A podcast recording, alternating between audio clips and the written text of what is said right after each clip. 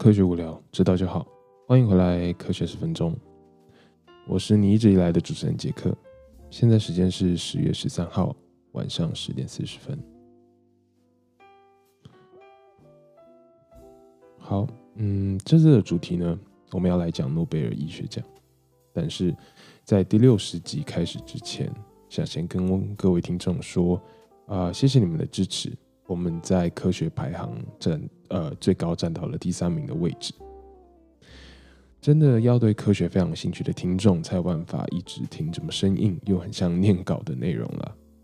从第一集到现在呢，每集每集平均接近一千名的听众，这是我想都没想过的成绩。所以呢，非常呃谢谢各位的收听。那各位可以留言在 Apple Podcast 或是私讯 IG 科学十分钟，告诉我你最喜欢的哪一集。其实啊，我自己从后台的数据看过去，是咖啡那集，不知道是不是因为跟呃世界学生呃世界台湾学生会联合总会合作的原因，收听数是最高的，或是因为就是内容呈现的方式比较像讲故事，没有这么多生硬的知识塞在里面。那又或是大家对这样的话题稍微比较感兴趣一点，因为最近收听的集数呢，其实也是有点像讲故事的那集是糖的那一集，可能比较容易跟自己的生活经验，还有各位听众的生活经验连接在一起。所以呢，我想讲讲呃这一年来做这个科学十分钟新闻跟主题的选择、内容的发想、呃讲稿的撰写。再到器材的购买、设定、环境部的布置、软体的调教、声音的后置，最后再到社群的经营。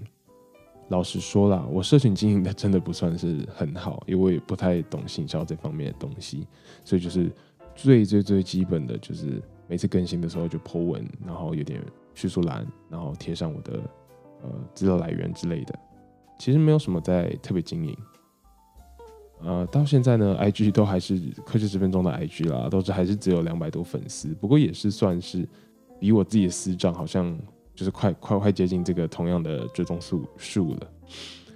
那这这些呢，一路走来都是跌跌撞撞的，也都是自己去摸索。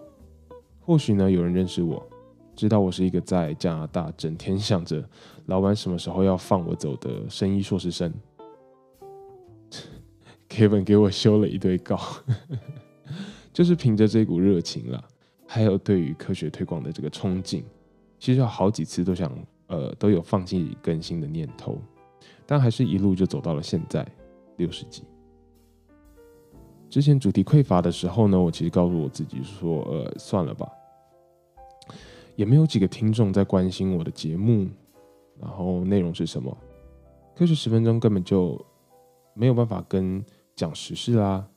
聊天或是访谈大人物的节目相比，这就是我以前就是还不认识自己的时候会跟自己所所讲的话，就是比不上别人。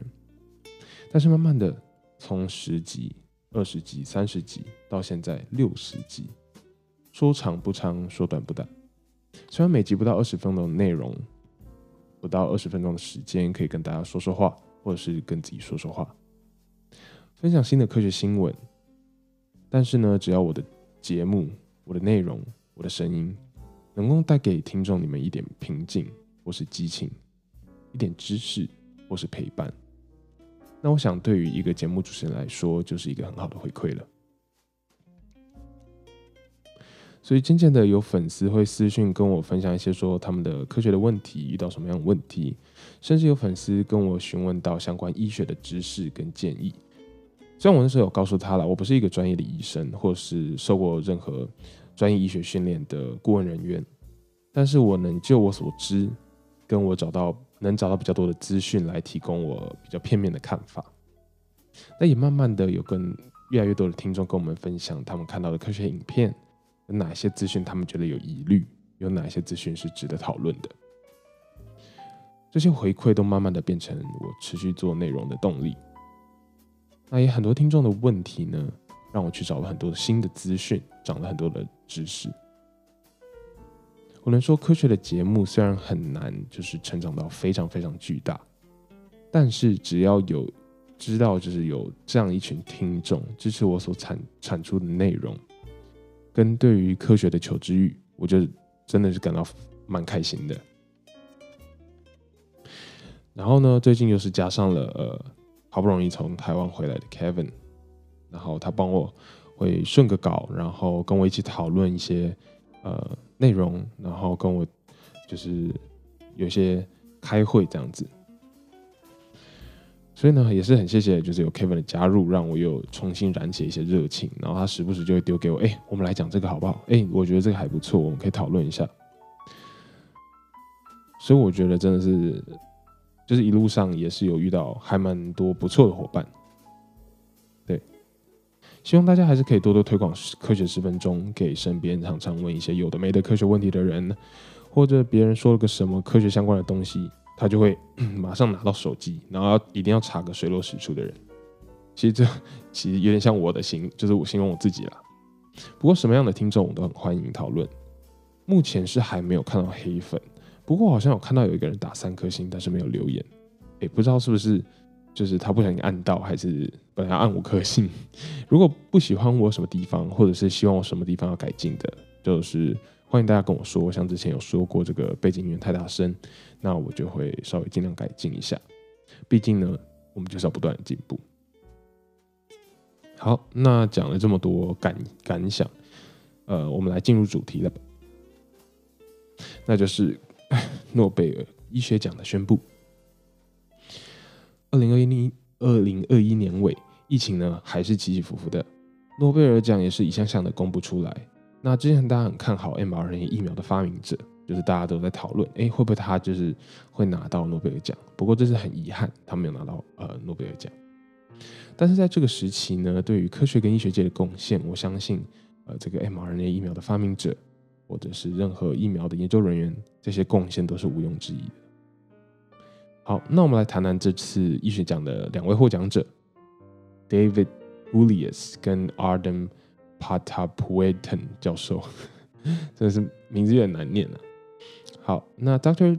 Julius 在著名的医学研究大学加州大学旧金山分校，也就是大家可能就是读生医或者读生物的。呃，研究的人都知道，就是非常非常顶尖的一个医学研究的一个大学 UCSF 担任研究教授。另外一位呢，呃，就是 Arden Dr. Pataputian，只是在世界第一影响力的 Scripps Research Center Scripps 研究中心担任研究人员。两位呢，在学术领域都是权威级的教授，那共同获得这次诺贝尔生理医学奖。那我们来简单介绍一下他们的研究跟获奖的原因吧。首先呢，我们先来讲在这个 Script 研究中心担任研究员的 Dr. Patapuitan，他的呃，他跟他的团队还有同事成功的辨认出人体细胞中负责感知压力的蛋白质，那他把它命名为 Piezo One 跟 Piezo Two。这两个蛋白质呢，在最外层细胞膜上的功能性是非常非常大的。那重要在哪里呢？他们可以感知物外界的物理压力，或者是就是相当于我们的讲的这个触觉 （touch） 的这种讯号。那它接触到这个物理的刺激，这个压力，这个 touch 呢，就会转换成电的讯号，传送到大脑，告诉大脑那个细胞发生了什么事情。那它现在该做什么样的反应？那是怎么发现的？其实非常非常有点像苦力工了。